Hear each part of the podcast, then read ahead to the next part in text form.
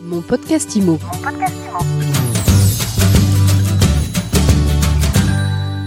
Bonjour et bienvenue dans ce nouvel épisode de mon podcast IMO. On a rendez-vous avec Gaël Audrin de mai aujourd'hui pour un rendez-vous juridique. Bonjour. Bonjour. Vous êtes docteur en droit, enseignante-chercheur au laboratoire ESPI 2R du groupe ESPI et on est ensemble pour parler de la petite histoire du DPE, le fameux diagnostic de performance énergétique. Il remonte à quand ce DPE, Gaël Alors, le DPE est entré en vigueur le 1er novembre 2006. L'objectif, c'était de mesurer la consommation énergétique d'un logement. C'est toujours le même objectif aujourd'hui d'ailleurs. Et il est devenu à ce moment-là obligatoire en cas de vente immobilière. Et cette règle a été étendue pour les locations et donc pour les bailleurs euh, le 1er juillet 2007. Quelle valeur il avait en 2006, le DPE Alors, il s'agissait d'une valeur purement informative. Euh, il n'était en aucun cas opposable aux bailleurs ou aux vendeurs.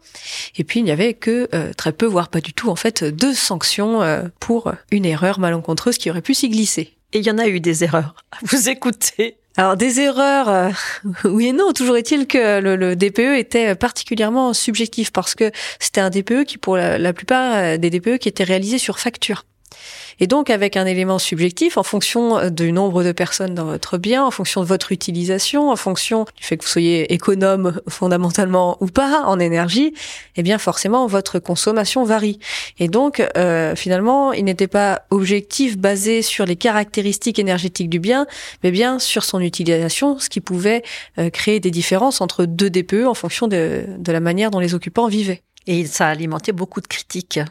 Évidemment, évidemment, parce qu'à partir du moment où un élément d'information n'est pas considéré comme fiable ou du moins qui est considéré comme un peu flou, eh bien, euh, on passe à côté en grande partie de son intérêt, puisque son intérêt c'était de faire rentrer la performance énergétique comme élément de la vente pour euh, conduire les gens à aller rechercher des biens de plus en plus performants, pour euh, conduire les propriétaires aussi à faire des rénovations énergétiques régulières, pour permettre aussi aux locataires de pouvoir envisager des biens qui est moins consommateurs et donc leur permettant de faire des économies, de moins dépenser pour se chauffer ou refroidir le logement.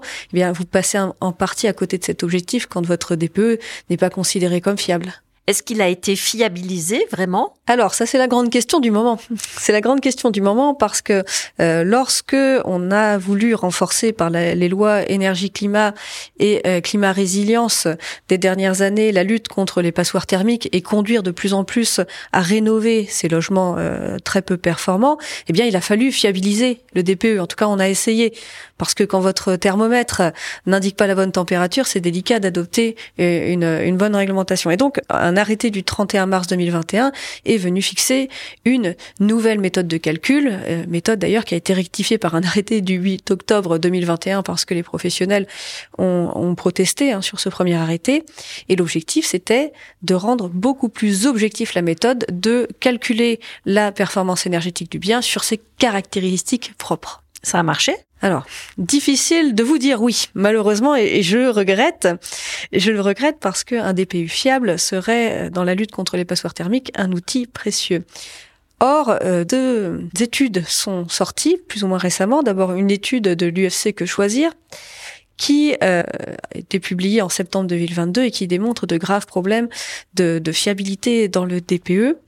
Euh, je, vais vous citer hein, une partie de cette étude qui est quand même très intéressante. Euh, parmi les sept maisons qui ont fait l'objet de nombreux diagnostics, entre 4 et 5 chacune, six d'entre elles ne se sont pas vues reconnaître la même classe énergétique.